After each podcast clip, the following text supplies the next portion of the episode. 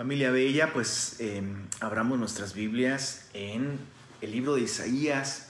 Continuamos el, día de hoy en este eh, libro fantástico. Es un libro eh, simplemente en, la literatura universal. Es, uno de los libros más importantes. Su, su belleza es indiscutible, eh, su inspiración divina es irrefutable.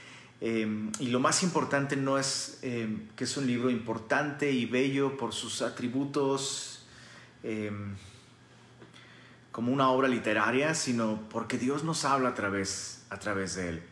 Y yo sé que el otro día platicaba a mi esposa y, y me decía, es un libro que, que representa muchos desafíos porque es mucha información, o sea, hay muchísimo trasfondo histórico, ¿no? Muchas culturas alrededor, muchos nombres, ¿no? Y luego algunos muy parecidos, ¿no? Eh, me decía mi esposa, eh, es demasiada información. Y, es cierto, es un libro con, con, con demasiada información, eh, nombres de gobernantes, eh, nombres de imperios, luego nos confundimos entre Siria y Asiria, ¿no?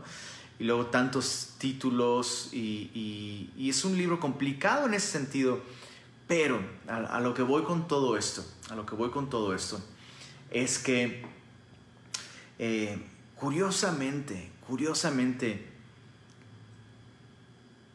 solemos pensar, solemos pensar que las cosas de la Biblia, las cosas del Señor, no tienen lugar en los eventos políticos, ¿no? eh, en, en, los fenómenos sociales, económicos, que, que incluso nos parecen tan, tan desconectados de la idea de Dios. ¿no? Y cuando venimos al libro de Isaías, descubrimos que Dios está entretejiendo la historia. Dios está detrás de todo. Dios tiene dominio. ¿Recuerdas? Veíamos la semana pasada en, en, el libro de Daniel esa cita que dice, hasta que entiendas que Dios, que el Altísimo gobierna en las cosas de los hombres, que el Altísimo tiene el dominio y, es algo interesante, ¿no? Porque eh, meditaba en cómo todos estos capítulos, desde el capítulo 12 hasta el capítulo 23, hasta el capítulo 23, eh, que son capítulos en los que Isaías da profecías a las naciones vecinas de Judá. Eh, y hay tantos eventos, ¿no? Y tantas guerras y, gobernantes levantándose y situaciones sucediendo y, alianzas y, y, pensamos, pensamos de pronto como que eso, que Dios no está involucrado detrás, detrás de esas cosas o que si lo, si lo está, lo estuvo en aquellos tiempos y que el día de hoy no lo está. Y, meditaba en esto, en cómo es tan político, ¿no? Todo esto que estamos estudiando en Isaías, en estos capítulos, es tan político. Y, y no es porque Dios esté involucrado en la política, sino porque no puedes alienar a Dios de ningún aspecto de la vida del hombre. Dios creó la vida, Dios creó al hombre, Dios nos creó, Dios es el creador de todas las cosas, Dios le ha dado al hombre eh, soberanía limitada, la capacidad de tomar ciertas decisiones, ¿no? Y, el hombre es responsable por cómo usa esas decisiones, ¿no? Y aun cuando el hombre se revela en contra de Dios, eh, el hombre, aún siendo responsable de esa rebelión, eh, no logra jamás frustrar el consejo y los planes eternos de Dios. Entonces, es, es, es, eso es algo que debe llenarnos de asombro por un lado. Y por otro lado, recordar, no podemos, no podemos separar a Dios de, de la vida política. Y, y me, estoy, me, estoy, refiriendo a nosotros como cristianos. No podemos. Es imposible. Es imposible que, que, que separemos nuestra perspectiva de, de este Dios glorioso y bendito, de los eventos que suceden, incluso en nuestro país, ¿no? Incluso en nuestro país, debemos recordar que Dios está detrás de todo, al final, al final, detrás de todo, permitiendo algunas cosas, decretando algunas otras, pero al final Dios gana. y al final aquellos que esperan en el Señor tendrán nuevas fuerzas, ¿no? Entonces, como cristianos, toda esta introducción, eh, para, llegar a esta conclusión, como cristianos, no debemos poner nuestra confianza en la democracia. No estoy diciendo, insisto, luego toman mis palabras y las tuercen y dicen cosas que yo no dije. No estoy diciendo que un cristiano no debe involucrarse en la vida política y que no debe votar. De hecho, creo que un cristiano tiene que estar más informado que nadie y más orado y más meditado eh, eh, en, torno a esos privilegios tan bellos que Dios nos ha dado en este país, de estar tan involucrados en la vida política. Pero al final, al final, no es la democracia lo que va a hacer que nuestra nación se salve.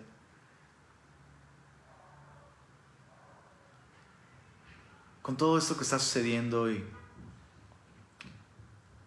y, ciertas voces cobrando tanta fuerza en nuestro país en contra del aborto, perdón, a favor del aborto, a favor de legalizar drogas, sustancias que destruyen familias enteras. Eh, cambios, se proponen cambios legislativos que ponen en peligro la integridad moral de nuestros niños. O sea, es, es algo tan terrible, es algo tan, tan terrible. Y por supuesto, nosotros somos la sal de la tierra, la luz del mundo y debemos, debemos ser esa voz de parte de Dios, ese testimonio de parte de Dios que se levanta y deja en claro que esas cosas están mal. Pero, pero, pero eso no significa que la manera de hacerle frente a todas esas cosas es logrando que haya leyes afines a nuestras ideas como cristianos. Porque aún el pueblo de Israel tenía una ley perfecta, la ley de Dios, mejor que cualquier, mejor que cualquier ley de cualquier civilización. Y entonces vemos en la vida de Israel que no son leyes lo que finalmente va a traer un renacimiento de la vida pública de nuestro país es conocer a Jesucristo, es recibir la vida eterna que tenemos en Cristo gratuitamente, lo que puede hacer de nuestro país una nueva nación. Y, eso tú y yo sí podemos contribuir a eso, predicando el Evangelio. Entonces, hay un paralelo entre esto que estoy comentando y esto que vamos a ver el día de hoy en Isaías capítulos 18 19 y 20, si Dios nos lo permite, eh, veremos aquí cómo Isaías levanta estas profecías en contra de Etiopía y en contra de Egipto. Y básicamente estas profecías en contra de estas naciones alrededor del reino de Judá se deben al hecho de que Judá estaba poniendo sus ojos en alianzas con estas naciones. Etiopía, Egipto, al sur de Judá, eh, eh, representaban, una, representaban una buena opción para hacerle frente a Asiria, que era este, esta potencia mundial de la que hemos venido hablando ya por varias semanas y que, y que era un peligro inminente. Entonces el pueblo, el pueblo de Dios, ¿no? el reino de Judá, recuerda, el reino del norte ya había sido llevado cautivo por eh, por Asiria, cuando Judá recibe esta amenaza ahora de ser llevado cautivo. Y una opción para ellos era hacer alianzas políticas, hacer alianzas militares. Y Isaías lo que hace es levantar la voz y decir, no, Dios ya ha determinado que esas naciones en las que tú estás poniendo tu confianza van a ser llevadas cautivas por Asiria también. Entonces, ¿En dónde estamos poniendo nuestra confianza? ¿No? Capítulo 18 de Isaías dice, ay de la tierra que hace sombra con las alas, que está tras los ríos de Etiopía. Está hablando específicamente de, obviamente específicamente de Etiopía. Y esta referencia a eh, la tierra que hace sombra con las alas puede ser, puede ser una referencia a las constantes plagas que azotaban esa, eh, e, esa región, plagas de insectos, y también podría referirse a esta actividad diplomática, tan activos eh, diplomáticamente en este tiempo. ¿no? Eh, de hecho, el verso 2 confirma esta posibilidad. Dice el verso 2, Isaías 18, verso 2, que envía mensajeros por el mar y en naves de junco sobre las aguas. Andad, mensajeros veloces, a la nación de elevada estatura y tez brillante, al pueblo temible desde su principio y después, gente fuerte y conquistadora, cuya tierra es surcada por ríos. Vosotros, todos los moradores del mundo y habitantes de la tierra, cuando se levante bandera en los montes, mirad, y cuando se toque trompeta, escuchad. En otras palabras, aunque mandes tus mensajeros para hacer alianzas con otras naciones, y sí, juntos vamos a, juntos vamos a librarnos de Asiria. Eh, no, no, no, no, dice el verso 4, porque Jehová me dijo así, me estaré quieto y los miraré desde mi morada, como sol claro después de la lluvia, como nube de rocío en el calor de la siega, porque antes de la siega, cuando el fruto sea perfecto y pasada la flor se maduren los frutos, entonces podará con podaderas las ramitas y, y cortará y quitará las ramas. Es un lenguaje poético para, para describir a Dios como aquel que va a venir y va a cosechar. Vendrá el tiempo de la siega. En, la Biblia este, este concepto de la siega es, es, un concepto que se usa constantemente como un símbolo de juicio, que es cuando Dios viene y poda y todo, todo, todo lo fructífero, ¿no? todo lo valioso, Dios se lo lleva. Es, es un tiempo de juicio. Es la manera en la que Dios trata con el pecado del hombre.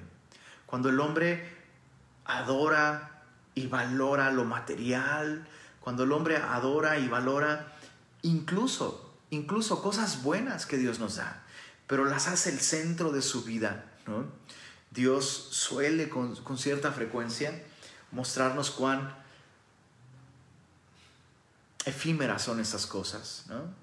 Y entonces Isaías describe cómo estas naciones que están haciendo alianzas, específicamente en este momento Etiopía, Dios va a venir y Dios va a podar y va a cortar. Y dice el verso 6, y serán dejados todos para las aves de los montes y para las bestias de la tierra. Es una descripción muy gráfica, muy cruda, de cómo esta nación literalmente quedará, que, quedarán todos los soldados y todos los hombres tendidos en el campo para que las aves coman y, devoren su carne. Y para las bestias de la tierra. Dice, sobre ellos tendrán el verano las aves e invernarán todas las bestias de la tierra. Entonces Dios está diciendo a través de Isaías, hey, Judá, si estás pensando hacer alianza con Etiopía, eso no te va a salvar. Dios ya determinó que Etiopía también será llevada cautiva por Asiria. Y, viene un rayo de esperanza al final de este capítulo. Verso, verso 7 dice, en aquel tiempo, y, recuerda, con, con, mucha frecuencia Isaías usa dos términos, en aquel día y en aquel tiempo. Y cuando Isaías usa el término en aquel día, está haciendo referencia al día de Jehová. es ese día de juicio. Pero cuando Isaías usa el término en aquel tiempo, dependiendo del contexto, está refiriéndose a el milenio. Está refiriéndose a el tiempo en el que después del día del Señor, Cristo reine en este mundo desde Jerusalén. Entonces dice el verso 7, en aquel tiempo será traída ofrenda a Jehová de los ejércitos, del pueblo de elevada estatura y tez brillante del pueblo temible desde su principio y después sigue hablando de Etiopía aquí. Gente fuerte y conquistadora cuya tierra es surcada por ríos al lugar del nombre de Jehová de los ejércitos, al monte de Sión. Qué verso tan interesante, porque después de describir el juicio de Dios sobre Etiopía, Dios promete a, a través de este versículo que los etíopes adorarán al Señor. que los etíopes traerán ofrenda a Jehová de los ejércitos. que traerán ofrenda a Jehová de los ejércitos en el monte de Sión incluso. ¿Qué, qué está sucediendo aquí? ¿Y, y, y de qué está hablando? Bueno, recuerda que en el futuro, una vez más, recuerda, en el milenio, cuando Cristo reine, la Biblia nos dice que todas las naciones de la tierra subirán a Jerusalén para llevar del fruto de su trabajo, del fruto de su tierra, llevarán tecnología, llevarán, eh, en fin, de todo, lo que, lo que sus tierras produzcan. Va a ser maravilloso. Eh, Monterrey va a, llevar chicharrón de las ramos, seguramente, y unos cortes de carne increíbles, ¿no? Eh, pero es otro tema. Pero aquí está, está diciendo justamente que esta nación, los etíopes, serán parte de, ese caleidoscopio de culturas y de lenguas que confesarán que Cristo es el Señor para gloria de Dios Padre. Eh, sin embargo, hemos visto ya destellos de esa profecía cumplida. ¿Recuerdas en el capítulo 8 del libro de los Hechos? Felipe se encuentra en Samaria en un gran avivamiento espiritual cuando Dios le dice, ve camino del desierto y te encontrarás con un carro y te diré lo que debes de hacer. Y Felipe, dejando un avivamiento increíble en Samaria, va hacia el desierto, se encuentra con el carro y ahí va Felipe pegado en el carro escuchando lo que va sucediendo dentro del carro y en ese carro va nada más y nada menos que un eunuco etíope. un eunuco etíope que volvía de Jerusalén, del monte de Sión, para adorar al Señor. Había ido a llevar su ofrenda, a llevar su adoración. Era un temeroso de Dios este etíope. Y camino de regreso, muy interesante. Este hombre va leyendo el rollo del profeta Isaías, que es justamente el libro que estamos estudiando el día de hoy. O sea, el etíope pasó por este capítulo que estamos leyendo y estaba leyendo Isaías 53.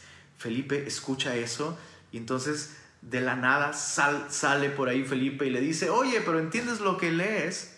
Y el etíope le dice, ¿cómo podré si alguien no me explica? Es el versículo de muchos de nosotros, ¿verdad? ¿Cómo podré entender si alguien no me explica? Pues bien, Felipe se sube al carro y dice la Biblia que partiendo desde esa escritura, partiendo desde esa escritura, le predicó el Evangelio del Señor Jesús. Maravilloso, maravilloso. Bueno, ese etíope regresó a su tierra, regresó a Etiopía, llevando el Evangelio del Señor Jesucristo. Y es un tema fascinante en el que no voy a ahondar muchísimo el día de hoy, pero justamente el día de hoy hay toda una, eh, toda una familia, toda, toda una, todo un linaje de etíopes que se, se consideran descendientes de la tribu de Dan incluso. O sea, el día de hoy hay todo un grupo, se les llama los falashas, los falashas de, de Etiopía, son etíopes judíos, etíopes que practican la fe judía. Y se cree, se cree que todo esto es en parte un fruto de este etíope eunuco que al volver a su tierra eh, con las escrituras transmitió la fe, la fe en el Dios de Israel una, historia maravillosa. Em, de hecho, la nación de Israel en mayo de 1991, en, en, medio de una guerra civil en Etiopía, precisamente, em, hicieron una operación secreta para rescatar a tantos falashas de allí como fuese posible. Rescataron a más de 1.400 etíopes que creen en el Dios de Israel. Bellísima historia, bellísima historia. Y, fueron llevados a, Jerusalén. Y el, día de hoy, el día de hoy puedes ver a esta gente etíope, gente, lo describe aquí, eh, de elevada estatura y de tez brillante. ¿no? Nosotros les llamamos negritos, pero la Biblia dice eh, de elevada estatura y de tez brillante. Em, hermoso, hermoso como nuestro Dios puede tomar para sí y redimir para sí de todo pueblo, de toda lengua y de toda nación. maravillosa profecía. Capítulo 19. Ahora eh, Isaías hace una profecía sobre Egipto y dice así. Isaías 19. Profecía sobre Egipto. He aquí que Jehová monta sobre una ligera nube y entrará en Egipto. y, todos estos son como flashbacks, ¿no? Como recuerdos de el juicio de Dios hacia Egipto en tiempos de Moisés. O sea, Egipto y la nación de Israel tienen una larga historia, más larga que tigres y rayados, que las águilas y los pumas, mucho más larga que esa. Y hay mucha más tensión allí en esa historia, ¿no? Y, aquí Dios, a través de Isaías, promete, Dios promete que volverá una vez más a visitar a la nación de Egipto con juicio. Y dice, montará una ligera nube, entrará en Egipto y los ídolos de Egipto temblarán delante de él. Y desfallecerá el corazón de los egipcios dentro de ellos. En Éxodo capítulo 12, no vayas para allá, solo apúntalo. Éxodo capítulo 12, versículo 12. La Biblia deja muy en claro cuál fue la razón principal por la que Dios envió las plagas. Ojo, eso es bien importante tenerlo claro, chicos. Dios no envió las plagas para sacar a su pueblo de Egipto, principalmente. Dios podría haber hecho eso en un instante sin mandar plagas. Así de simple. Pero el propósito principal de las plagas, escucha esto, era derramar su ira y hacer juicio sobre los dioses falsos que adoraban los egipcios. Y en Éxodo 12:12 12, la Biblia confirma esto. Dice, pues yo pasaré aquella noche, dice el Señor, por la tierra de Egipto y heriré a todo primogénito en la tierra de Egipto, así de hombres como de las bestias, y ejecutaré mis juicios en todos los dioses de Egipto, yo Jehová, yo Jehová. Entonces, vemos cómo a lo largo de la Biblia, cuando Dios trató con Egipto, y no solo con Egipto, ¿sabes? Muchos de los juicios de Dios eh, desplegados a lo largo del el drama de redención son juicios en contra de los dioses falsos que nosotros hemos levantado. Entonces, regresando a Isaías capítulo 19, dice verso 1, los ídolos de Egipto temblarán delante de él, desfallecerá el corazón de los egipcios dentro de ellos. Levantaré egipcios contra egipcios y cada uno peleará contra su hermano, cada uno contra su prójimo, ciudad contra ciudad, reino contra reino. Básicamente lo que Dios está usando aquí es una guerra civil. Y es algo que también nos debe sorprender muchísimo. Muchas veces las divisiones en una sociedad, las guerras civiles que son tan terribles, son tan terribles y tan... O sea, Creo que pocas cosas son tan trágicas como que una nación esté tan dividida que haya una guerra civil. Es, terrible, es terrible. Y, no puedo evitar pensar cuando veo, digo, nosotros no hemos llegado a ese, a ese punto, gracias a Dios, pero sí veo suficiente división en nuestro país como para como para entender que Dios está juzgando algo en nosotros como nación, ¿no? O sea, pocas cosas son tan un juicio de Dios como cuando una nación se destruye a sí misma. Creo, creo que es como el clímax de, de, de, este corazón rebelde, donde cada quien quiere hacer lo que bien le parece. ¿no? Anarquía, es terrible, es terrible. Y vemos aquí que Dios va a usar esto, Dios promete usar esto con los egipcios. Guerra civil, se levantarán unos contra otros. Dice el verso 3, Isaías 19, y el, y el espíritu de Egipto se desvanecerá en medio de él y destruiré su consejo, es decir, toda su inteligencia militar, todas, todas sus, todos sus secretos, todos sus movimientos, toda su inteligencia, ¿no? Dios va a desvanecer, destruir su consejo y preguntarán a sus imágenes, a sus hechiceros y a sus evocadores y a sus adivinos. Y entregaré a Egipto en manos de Señor duro, rey violento se enseñoreará de ellos, dice el Señor Jehová de los ejércitos. Jehová de los ejércitos. Por supuesto está, está hablando, está hablando de eh, Nabucodonosor mucho más en el futuro, ¿no? Em, y, una de las cosas que, van a, suceder con Egipto, es lo que eh, está diciendo Isaías en su tiempo, es que no van a poder hacerle frente a las invasiones por divisiones dentro de ellos. Dice el verso 5, y, y aquí se pone muy interesante esto, verso 5, y las aguas del mar faltarán, y el río se agotará y secará ¿De qué río está hablando si estamos hablando de Egipto? El río Nilo, precisamente el río Nilo. Dice el verso, verso 6, esto es muy interesante. Y se alejarán los ríos, se agotarán y secarán las corrientes de los fosos, la caña y el carrizo serán cortados. Entonces Isaías escribe cosas específicas que, que, que producían abundantemente en la tierra de Egipto y que eran eh, por supuesto, la fuente de, su riqueza en gran medida. De hecho, mucho de la producción eh, económica de Egipto tenía que ver con la agricultura.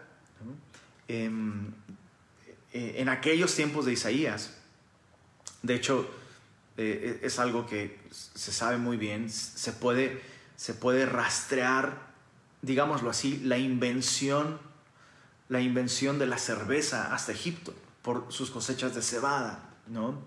Eh, se, fabricaba a partir de las cortezas de ciertos, de ciertos árboles también, eh, papel o, bueno, papiro, ¿no? Em, telas, telas muy finas, eh, en fin, cosas muy lujosas para, su época, muy avanzadas. Y, mucho de, de toda esa producción dependía de la vida del río Nilo. Por eso los egipcios, uno de sus dioses literalmente era el río Nilo, era un, era un dios para ellos. Y había incluso himnos, eh, canciones de adoración para el río. Había rituales en los que se adoraba al río con canciones y con ofrendas. Eh, uno, de los, uno de los actos más atroces de adoración pagana que que llevó a cabo Egipto justamente fue arrojar al río los bebés varones de eh, la nación de Israel. Entonces, lo que Dios promete aquí es que el río se arruinará. Escucha esto, el verso 7 dice, la pradera de junto al río, de junto a la ribera del río y toda la cementera del río se secarán. Está hablando del delta del río. Es, esta zona en donde hay tanta erosión porque el agua y el caudal de un río finalmente desembocan hacia el mar y, se, generan condiciones impresionantes que, que ocasionan bueno, la, producción de muchísimas cosas, ¿no? Muchísimas formas de vida. La tierra se enriquece demasiado, ¿no? Y eso genera muchísima producción. Bueno, aquí dice eh, la pradera de junto al río, de junto a la ribera del río, toda la cementera del río se secarán, se perderán, no serán más. Los pescadores también se entristecerán. Harán duelo todos los que echan anzuelo en el río. Y desfallecerán los que extienden red sobre las aguas, los que labran lino fino Justo lo que platicábamos hace un momento. Los que tejen redes serán confundidos, porque todas sus redes serán rotas, se entristecerán todos los que hacen viveros para peces. Y vemos el cumplimiento de esta profecía en la historia moderna. Em, puedes investigar un poquito sobre esto si, así lo deseas, pero e, es sorprendente el parecido entre lo que Dios está diciendo que va a suceder con el río y lo que sucedió cuando Egipto construyó la presa de Asuán.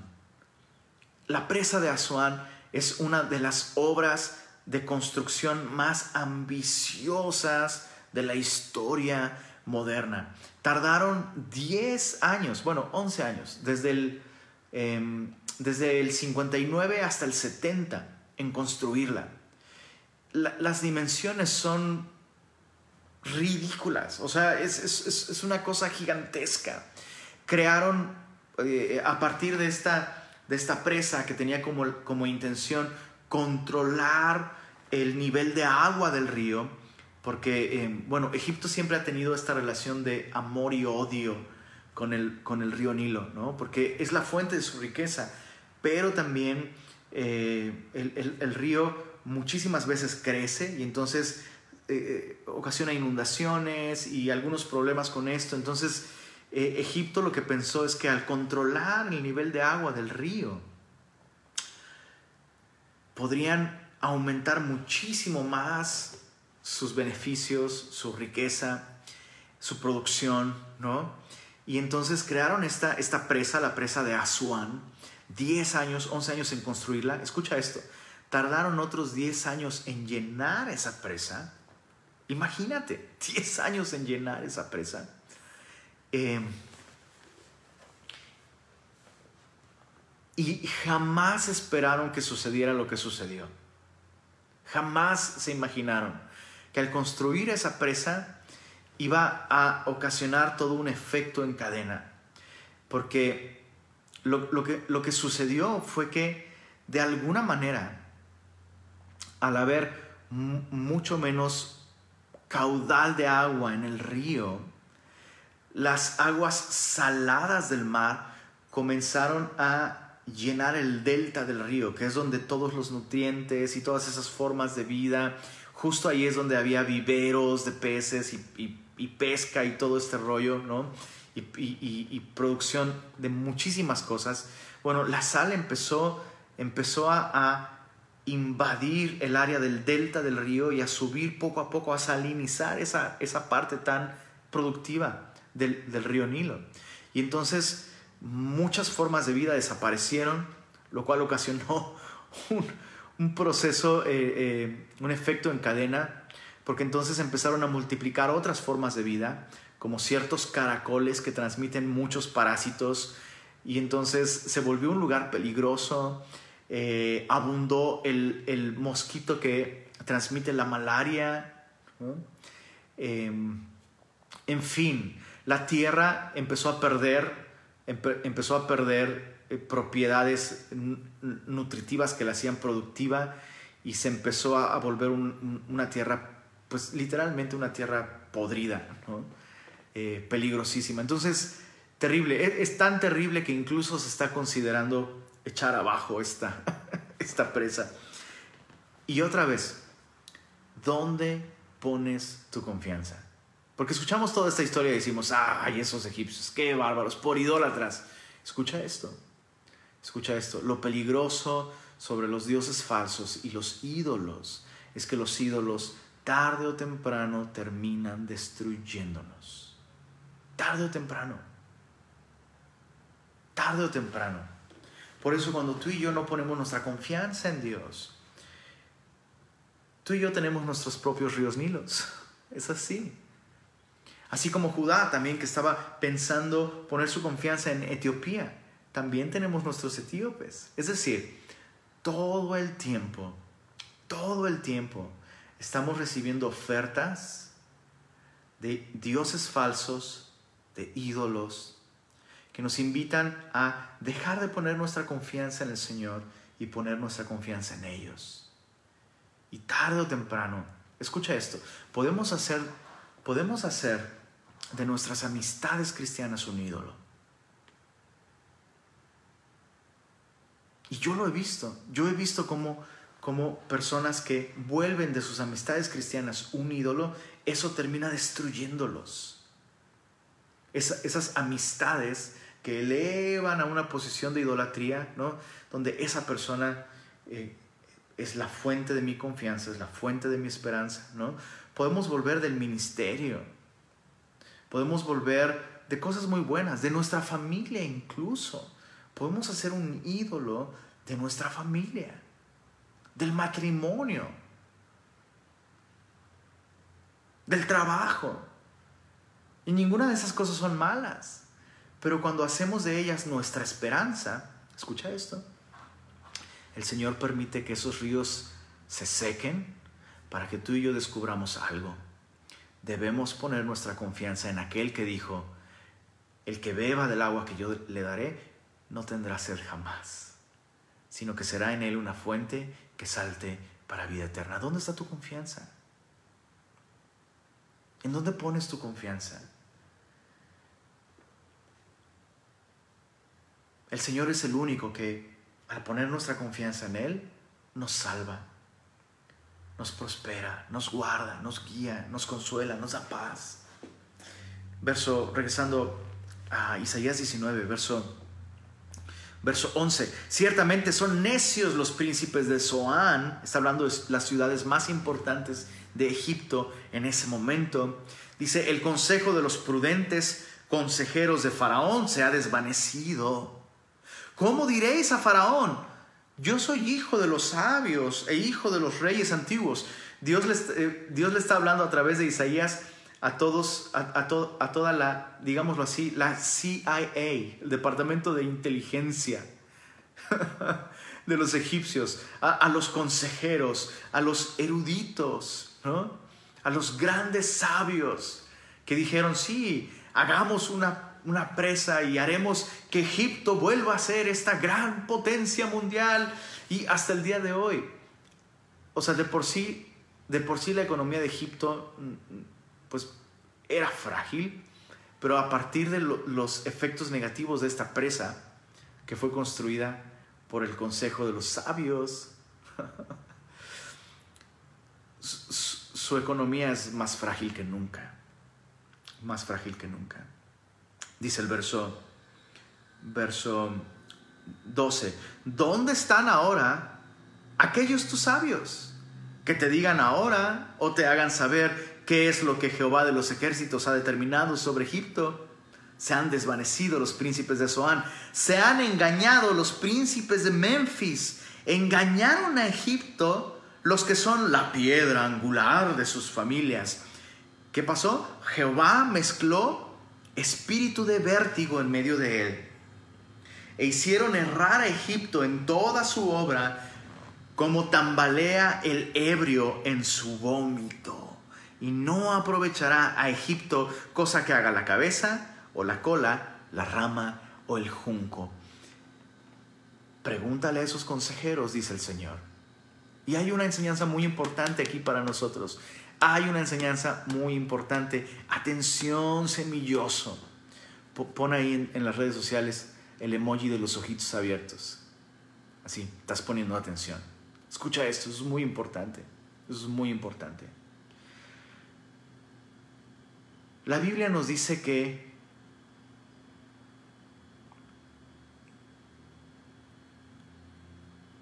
donde abunda el consejo, abunda la sabiduría. ¿no? La Biblia nos dice que en la abundancia del consejo se encuentra la sabiduría. Y eso es cierto. Pero muchas veces dependemos más del consejo de otros que del consejo del Señor. déjame explicarme. Pedir consejo a otras personas debería ser solamente una manera de confirmar o aclarar lo que creemos que Dios nos está diciendo. Pero cuando yo corro al consejero cristiano, o sea, aun cuando sean buenos consejeros cristianos, aun cuando sean personas maduras en el Señor, aun cuando sean personas sabias, personas piadosas, no podemos colocar a otras personas en el lugar que le corresponde al Señor. El Señor espera que tú y yo vengamos a Él buscando consejo. Escucha esto. Y sobre todo, sobre todo, Porque si tú eres como yo, híjole, si tú eres como yo, nos encanta dar consejos, ¿va? Nos encanta. A veces nos piden oración, bueno, déjame orar por ti, pero lo que tienes que hacer es, y nos encanta dar consejos, escucha esto, los consejos son algo peligroso.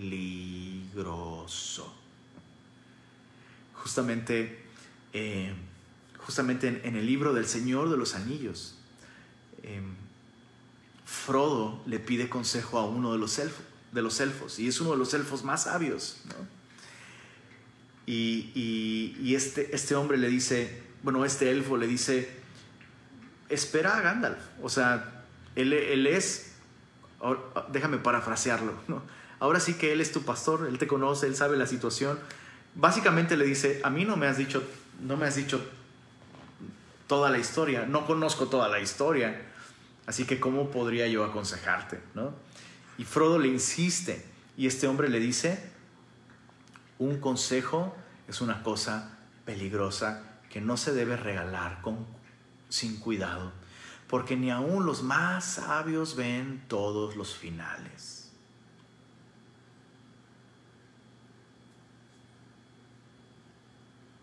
Hay que tener cuidado cuando damos un consejo.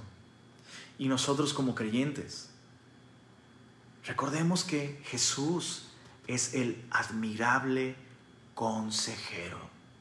Y dices, bueno, pero es que siento que Dios se lo dice más claro a él que a mí. No, escucha esto. El Señor quiere guiarte.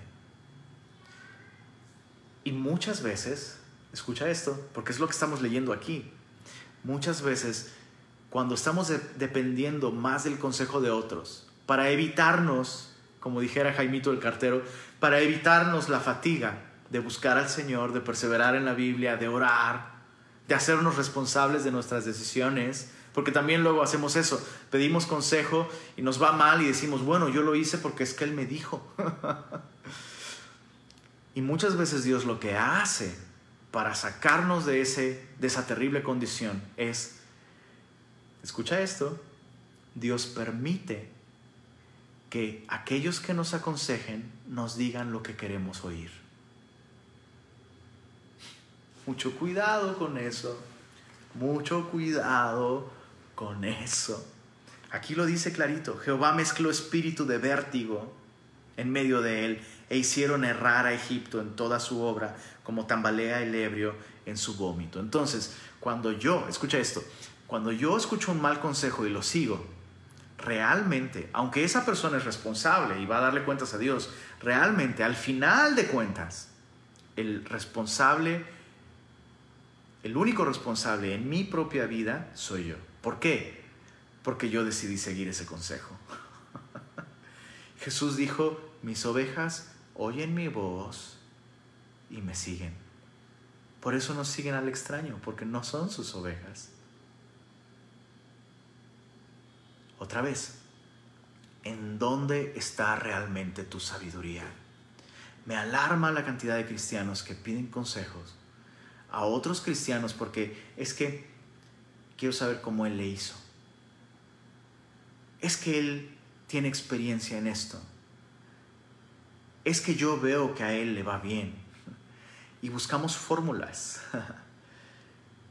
Cuando el Señor desea que tú y yo caminemos con Él y dependamos de Él.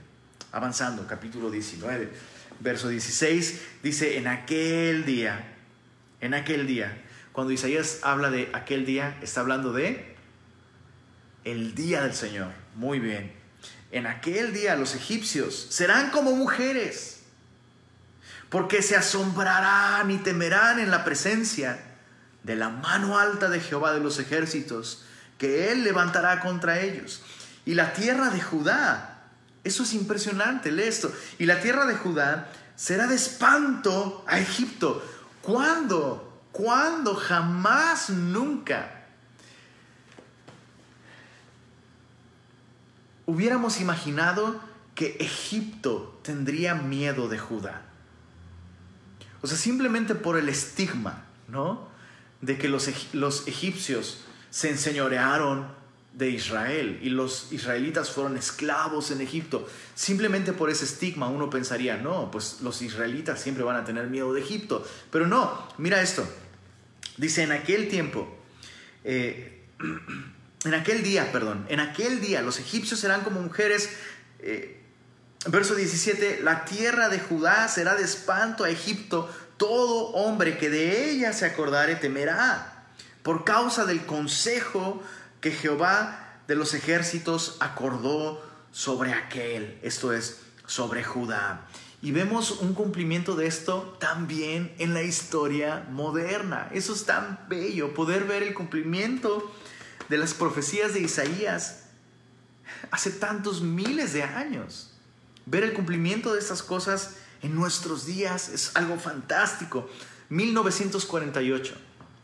Israel se vuelve una nación reconocida ante la ONU. Nuevamente Israel obtiene, eh, es, un milagro, es un milagro social, es un milagro, jamás, nunca había sucedido algo semejante, Que, una nación fuese esparcida de tal manera como lo fueron los, los judíos y que volvieran a ser una nación y volvieran a ocupar su tierra. Eso es simplemente una comprobación de que las promesas de Dios son fieles. Dios le prometió esa tierra a Abraham y a su descendencia para siempre. 1948 Israel se vuelve una nación. 1967, la guerra de los seis días. Justamente Egipto intenta desconocer el Estado de Israel como una nación e intenta ir y atacar y destruir a Judá una vez más, Dios les da la victoria a la nación de Israel. O sea, un, si, se me permite la expresión, un chiste de nación. O sea, esa, esa, nación es una caricatura, dirían los egipcios en aquel tiempo, ¿no? Es una caricatura. No permitamos que los judíos vuelvan a habitar en la tierra que Dios les prometió a sus padres.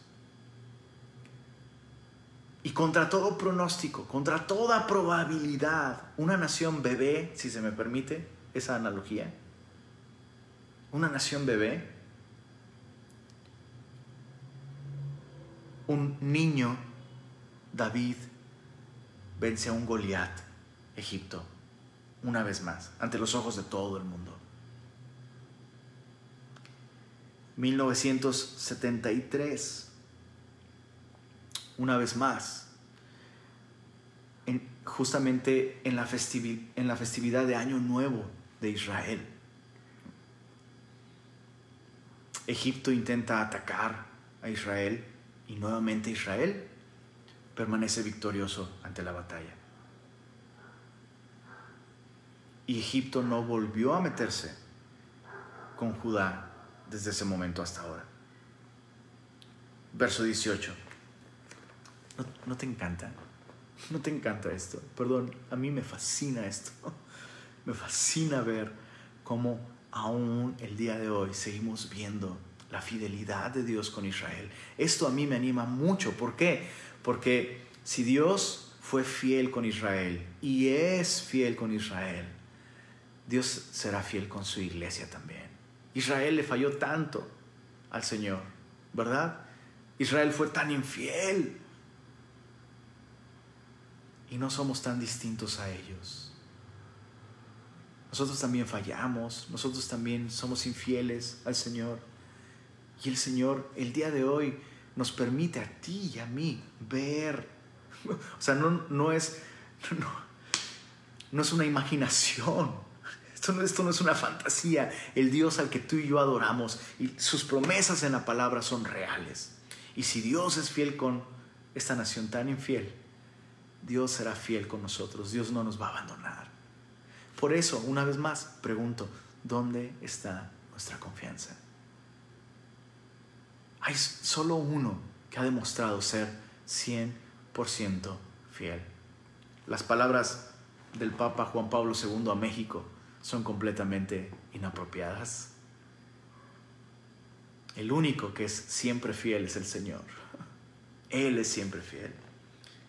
Dice el verso eh, verso 18, en aquel tiempo, y otra vez, después de, esta, de este anuncio de juicio, viene un rayo de esperanza.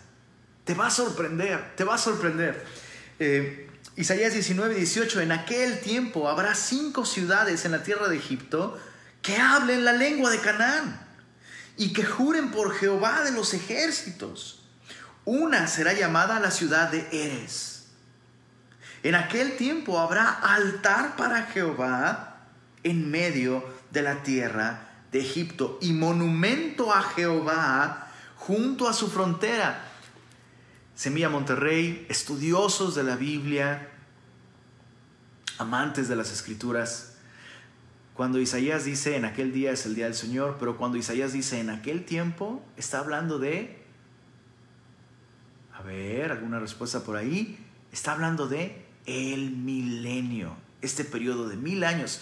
Después de la gran tribulación, Cristo viene y trae su reino de paz y de justicia por mil años gobernando el mundo, el mundo que el día de hoy conocemos, porque después de esos mil años vendrán cielos nuevos y tierra nueva. Dice el verso, verso, verso 18, en aquel tiempo habrá, perdóname, verso 19, en aquel tiempo habrá altar para Jehová en medio de la tierra de Egipto. Y será por señal, verso 20, y por testimonio a Jehová de los ejércitos en la tierra de Egipto, porque clamarán a Jehová a causa de sus opresores, y él les enviará salvador y príncipe que los libre. Se les voltea la tortilla a los egipcios, los egipcios que intentaron destruir a la nación de Israel. Escucha esto, escucha esto. En el fin de los tiempos, durante el periodo de la gran tribulación, el anticristo hará muchísimas alianzas, hará muchísimos tratados entre nación y nación, hará muchísimas, muchísimos acuerdos. Y, la Biblia nos dice que habrá un acuerdo específicamente, que es muy especial este acuerdo, habrá un acuerdo de paz por siete años. Será un tratado de siete años de paz. Y acuérdate, cuando dice la Biblia, que cuando digan paz y seguridad, entonces vendrá sobre ellos destrucción repentina, como una mujer que está en labor de parto y no escaparán. Entonces, Jesús vuelve por nosotros. La iglesia, ¡pum!, es raptada con Cristo. El rapto. Si el mundo está de cabeza con el COVID el día de hoy, imagínate cuando desaparezcan millones de personas. Va a ser un caos, el mundo va a ser un caos. Cuando la iglesia desaparezca de aquí, cuando Cristo nos lleve con Él, el mundo va a ser un caos. Y más que nunca el mundo estará en confusión, en angustia, turbulencia. Naciones contra naciones, o sea, habrá sospechas entre naciones, habrá tensión como nunca, a punto de desatarse una guerra mundial, pensando que esto es algún tipo de complot, ¿no? conspiración, y se levantará una figura que ofrecerá paz y seguridad. Y esta persona, este personaje, será nada más y nada menos que el anticristo. El anticristo. Y firmará un tratado de paz, un acuerdo por siete años, un pacto de siete años. La Biblia dice muy claramente que a los tres años y medio, el anticristo romperá el pacto. Y entonces desatará una persecución en contra de los judíos mostrará su verdadera naturaleza, su carácter cruel, despiadado. Y como parte de esto oprimirá a los egipcios. Y los egipcios en aquel tiempo, estando bajo esta opresión tan terrible del anticristo, clamarán al Señor. Clamarán a, Clamarán a aquel que un día hirió su tierra con plagas. Clamarán a aquel en algún momento de, su historia no permitió que atacaran a Judá. Y la Biblia dice, escucha esto, la Biblia dice, Él les enviará Salvador y Príncipe que los libre. ¿De quién está hablando? De Jesucristo. Eso, eh, eh, eh, esto debe llenarnos de esperanza. Los egipcios que por tanto tiempo estuvieron haciendo cosas en contra de la voluntad del Señor, alcanzarán misericordia cuando clamen al Señor y pidan salvación. Él les dará un Salvador, Cristo Jesús. No existe persona, no existe civilización que esté fuera del alcance de la gracia. Todo aquel que en Él confiare, todo aquel que clamare a Él, será salvo. Verso, verso 21, mira, mira el fruto de esto. Y Jehová será conocido de Egipto. Y los de Egipto conocerán a Jehová en aquel día y harán sacrificio y oblación. Y harán votos a Jehová y los cumplirán. Y herirá Jehová a Egipto. Herirá y sanará. Y se convertirán a Jehová y les será clemente y los sanará. En otras palabras, eh, Isaías está concluyendo esto. Sí, el Señor va a herirlos, va a secar su río. el Señor va a permitir que escuchen consejo engañoso que los va a arruinar. El Señor va a permitir que pongan su confianza en Anticristo y les va a permitir probar del fruto de, de su idolatría.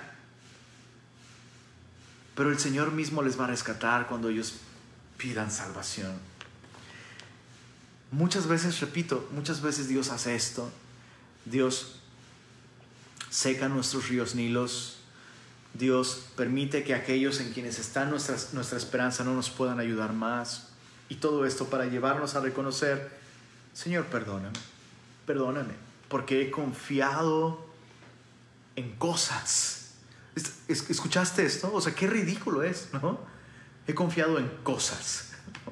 He confiado en mi dinero, he confiado en mis contactos, he confiado en mi carisma, he confiado en mi carrera, he confiado en mis amigos, he confiado en la política, he confiado en la democracia, he confiado hasta en los cristianos, pero no he confiado en Cristo. Verso 21, verso 23, perdón. En aquel tiempo habrá una calzada de Egipto a Asiria. Eh, eh, eh, esto es donde actualmente se encuentra Irak.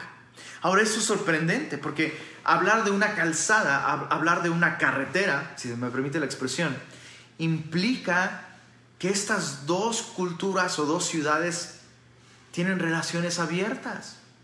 Y Egipto y Asiria, por supuesto, eran eran enemigos en aquel tiempo en el que Isaías está escribiendo esto. Eran enemigos, eran adversarios a muerte. Pero en aquel tiempo, en el milenio, habrá una calzada de Egipto a Asiria, y asirios entrarán en Egipto, y egipcios en Asiria, y los egipcios servirán con los asirios a Jehová. En aquel tiempo Israel será tercero con Egipto y con Asiria para bendición en medio de la tierra. Cuando dice Isaías que Israel será tercero con Egipto y con Asiria, no significa que ocupará el tercer lugar, sino que será una alianza de estas tres naciones, de un modo especial, Asiria, Egipto e Israel. De un modo especial tendrán una alianza durante el milenio que resultará en la bendición de las naciones. Y eso es algo tan hermoso, porque cuando Isaías está escribiendo esto, es para decirle a la nación de Israel, mira, ¿estás confiando que Egipto te va a librar de Asiria? No, Egipto va a caer. Ay, pues qué miedo con Asiria. Tampoco, porque al final, al final, escucha, esta lección es maravillosa. Escucha esto. Al final dice el Señor, aquel que el día de hoy es tu enemigo, yo puedo convertirlo en tu hermano.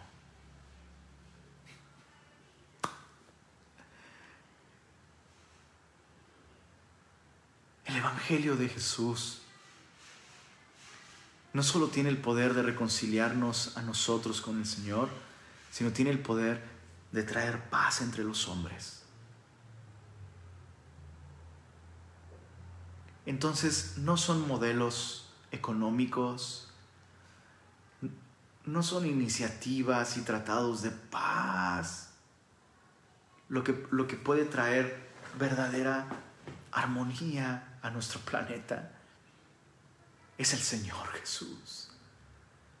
Es el Señor Jesús. El verso 25. Porque Jehová de los ejércitos los bendecirá diciendo, bendito el pueblo mío Egipto y el asirio, obra de mis manos, e Israel, mi heredad. Algo asombroso. Egipto, que causó tanto dolor a Israel, adorará junto con Israel. Asiria, que causó tanto dolor a Egipto, a Egipto y a Israel. Asiria, que fueron prácticamente el origen del terrorismo en la historia de la humanidad.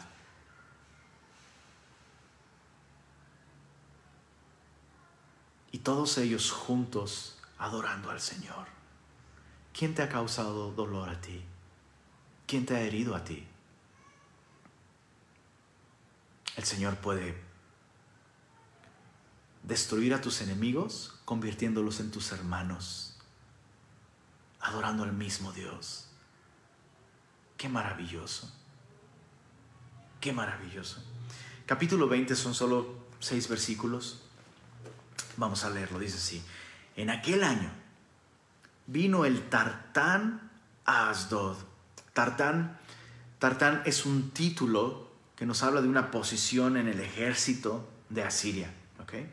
Entonces en aquel tiempo vino el capitán en jefe de las fuerzas armadas de Asiria. Vino a Asdod, una ciudad filistea, cuando lo envió Sargón, rey de Asiria, y peleó contra Asdod y la tomó. En aquel tiempo habló Jehová por medio de Isaías, hijo de Amós, es decir, el Isaías que escribió este libro, diciendo,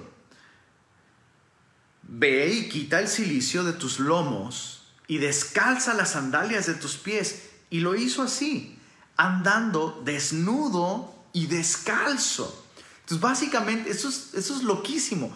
Básicamente Dios le dice a Isaías, Isaías, Asiria ya tomó a los filisteos, ya destruyó a la ciudad de Asdod, ¿ok? Ahora yo quiero que te quites las ropas de silicio Recuerda que Isaías andaba vestido como de luto eh, a manera de señal ante la nación de Israel por el pecado de la nación de Israel. Pero Dios le dice, quítate las ropas del luto. Y básicamente, y, le dice, quítate tu calzado. Y básicamente, básicamente, Isaías anduvo desnudo. Algunos sugieren que probablemente andaba con un tipo de calzoncillo, simplemente Mm, los más opinan que Isaías andaba literalmente desnudo y descalzo. Y dice el verso 3, y dijo Jehová, de la manera que anduvo mi siervo Isaías desnudo y descalzo tres años. Ahora, ah, por favor, quiero que medites esto. Quiero que medites esto.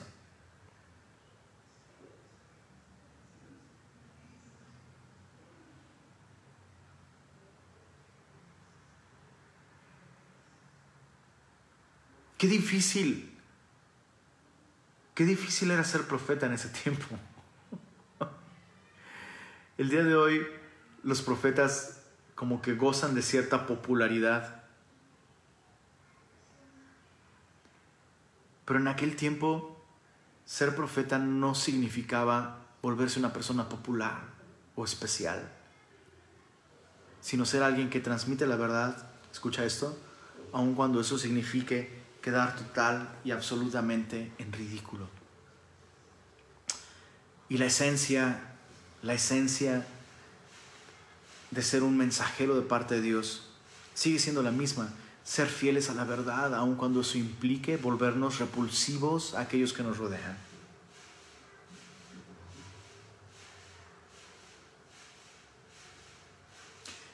Dios desea que nosotros seamos como Isaías en ese sentido. Ojo, no estoy diciendo que andes desnudo por ahí. Por supuesto que no estoy diciendo esto. Pero Dios desea que tú y yo transmitamos la verdad sin taparle nada. Transmitir el mensaje de Dios desnudo, sin, ay, esto lo voy a tapar tantito porque no se vaya a ofender la gente, no se vayan a sacar de onda. No, no, no, no. Debemos transmitir la verdad desnuda, fielmente. Dice el verso, verso 3, vamos a volver, volver a leerlo. Dijo Jehová, de la manera que anduvo mi siervo Isaías desnudo y descalzo tres años, por señal y pronóstico sobre Egipto y sobre Etiopía, así llevará el rey de Asiria a los cautivos de Egipto y los deportados de Etiopía, a jóvenes y ancianos. Los llevará desnudos y descalzos y descubiertas las nalgas para vergüenza de Egipto. Y se turbarán y avergonzarán de Etiopía su esperanza y de Egipto su gloria. En otras palabras, ¿te parece vergonzoso ver a un hombre desnudo? Bueno, así como te avergonzaste al ver a Isaías, mi siervo, por tres años desnudo, así te avergonzarás tú de haber puesto tu confianza en gente que yo te había dicho, no confíes en ellos. Pon tu confianza en mí. Por eso la Biblia nos dice, todo aquel que en Él cree no será avergonzado. Y otra vez, una vez más, una vez más, una vez más, chicos. Cuando tomamos malas decisiones siguiendo el mal consejo de, de un tercero, es vergüenza para nosotros porque pusimos nuestra confianza en donde no debíamos. Cuando terminamos en un gran problemota, porque pusimos nuestra confianza en el dinero y nos endeudamos y pedimos prestado, y luego terminamos pidiéndole prestado a todo el mundo y luego mejor ya ni le hablamos a nadie porque a todo el mundo le debemos. ¡Qué vergüenza! ¿Por qué Dios permite esto? ¿Por qué, Señor? Porque pusiste tu confianza en donde no debías. La pusiste en el dinero, la pusiste en tus hermanos de la iglesia que te hicieron el paro. Y no permitiste que yo tratara contigo. No permitiste que yo limpiara tu corazón de esos ídolos. Verso 5. Se turbarán, se avergonzarán de, de Etíope. Perdón. Se turbarán, se avergonzarán de Etiopía su esperanza y de Egipto su gloria y dirá en aquel día el morador de esta costa, mirad, ¿qué tal fue nuestra esperanza? ¿A dónde nos acogimos por socorro para ser libres de la presencia del rey de Asiria? ¿Y cómo escaparemos nosotros? ¿Dónde está tu confianza? Realmente, repetimos como merolicos, ¿verdad? No, yo confío en Dios. Pero en la práctica, no le estoy buscando en oración. En la práctica no dedico tiempo a perseverar en su palabra. En la práctica mis prioridades revelan que mi confianza está en cualquier otra cosa. Pero no en el Señor. Y al final terminamos avergonzados y culpamos al Señor cuando el Señor dice, hey, si confiaras en mí, el que en mí confíe no será avergonzado. Él es un fiel Salvador. ¿Por qué dudamos? ¿Por qué seguimos poniendo nuestra confianza en otros lugares cuando el Señor es el único fiel? Precioso Señor, gracias por esa porción de tu palabra. En medio de tanta política y tantos dramas y tantos nombres y tantas guerras y tantas cosas y lugares y datos, en medio de todo eso, Señor, nos asombra descubrir que tú nos hablas, Señor, porque esta es tu palabra, es viva, es eficaz. Ayúdanos a reconocer el día de hoy, Señor. ¿Cuáles son nuestros ríos Nilos, Señor? ¿Cuáles son esas alianzas que nosotros hemos hecho para evitar tener que confiar en ti, tener que arrepentirnos de nuestra idolatría? Ayúdanos a reconocer aquellas cosas que el día de hoy realmente son nuestra esperanza y no eres tú, Señor.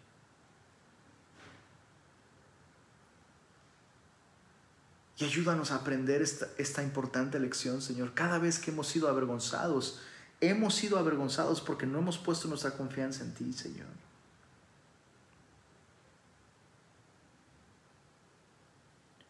Gracias por tu fidelidad, Señor. Gracias porque aún, aún vemos cómo mientras tú le hablas al pueblo de Israel de esta manera, tú también prometes salvación no solo a Israel, sino a Egipto y a Etiopía incluso, Señor. Solo tú eres fiel, solo tú eres bueno, Señor. Permite que como iglesia el día de hoy nosotros podamos dar testimonio de tu fidelidad con nuestra confianza en ti, Señor. Trae arrepentimiento a nuestros corazones, Señor, si hemos puesto nuestra confianza en la democracia, Señor, en la política, en modelos económicos, en nuestro trabajo, en cualquier cosa, Señor, pero no en ti. Abre nuestros labios con el único evangelio, Señor, que puede traer paz al corazón de los hombres el día de hoy. Con el único evangelio que en el día de mañana, Señor, en aquel día, en aquel tiempo, traerá cielos nuevos y tierra nueva, Señor. Que tu iglesia sea conocida por confiar en el Señor. Pedimos esto para tu gloria y para tu honra. Y en tu nombre decimos, amén.